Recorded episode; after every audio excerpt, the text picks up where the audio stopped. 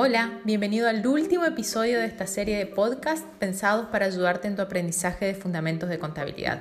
En este episodio conversamos con la contadora Norma Lugo sobre los controles y ajustes al cierre del ejercicio.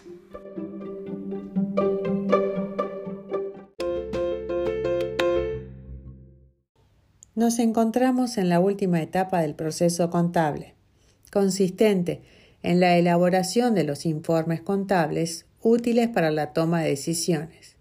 Pero antes debemos realizar ajustes necesarios para asegurar la razonabilidad y confiabilidad de los saldos contables.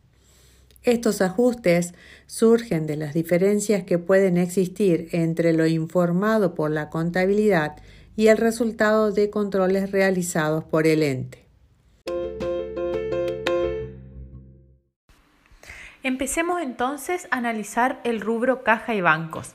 ¿Qué procedimientos de control y qué tipo de ajustes podemos encontrar en este rubro?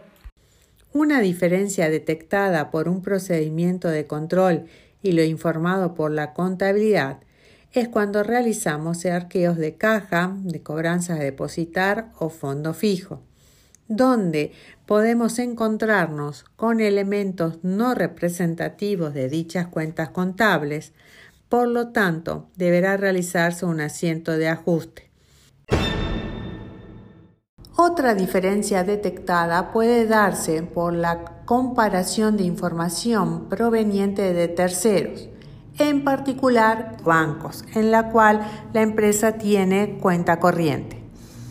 En este control podemos encontrarnos con diferencias temporales o diferencias por errores u omisiones. En el caso de estas últimas, sí requieren de asientos de ajuste, pudiendo mencionar como por ejemplo débitos por gastos y comisiones bancarias en el extracto bancario no contabilizados.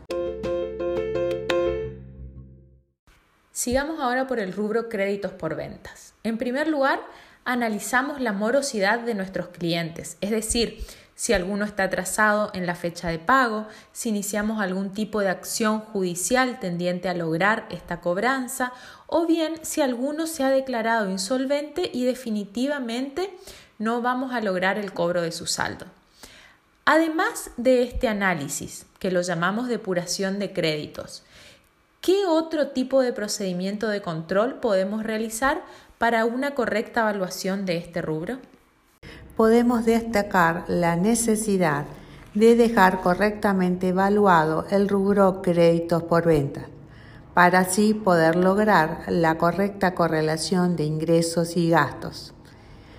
Esta consiste en la constitución de la previsión para deudores incobrables en cuya registración debitaríamos la cuenta quebranto estimado para deudores incobrables, representativa del gasto por la incobrabilidad de una venta de este ejercicio y que se estima se producirá en el ejercicio siguiente.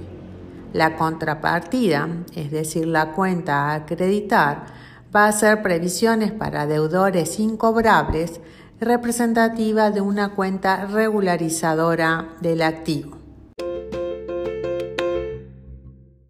¿Qué pasa con los bienes de cambio? ¿Podemos encontrar algún tipo de diferencias al realizar los procedimientos de control en este rubro? Otra de las diferencias detectadas por la empresa puede estar dado en el recuento de los bienes de cambio. Si la empresa costea sus bienes por el método de ganancia bruta y en el caso de detectar diferencias entre el recuento físico valorizado y el mayor contable, deberá realizar un ajuste utilizando la cuenta costo de ventas. Si la empresa utiliza el método de diferencia de inventario, solo necesita conocer su inventario final valorizado para determinar el costo de ventas. Claro, eso se debe a que en este método el costo de ventas se calcula con la fórmula existencia inicial más compras menos existencia final y los datos de la existencia inicial y las compras surgen de la contabilidad. Norma, ¿algún otro procedimiento de control podemos agregar a este podcast? Por último, podemos mencionar el caso de las depreciaciones. Dejaremos reflejado en la contabilidad la pérdida de valor de un activo, particularmente para el rubro bienes de uso. Esto está dado por el desgaste por su uso o por la obsolescencia de los mismos.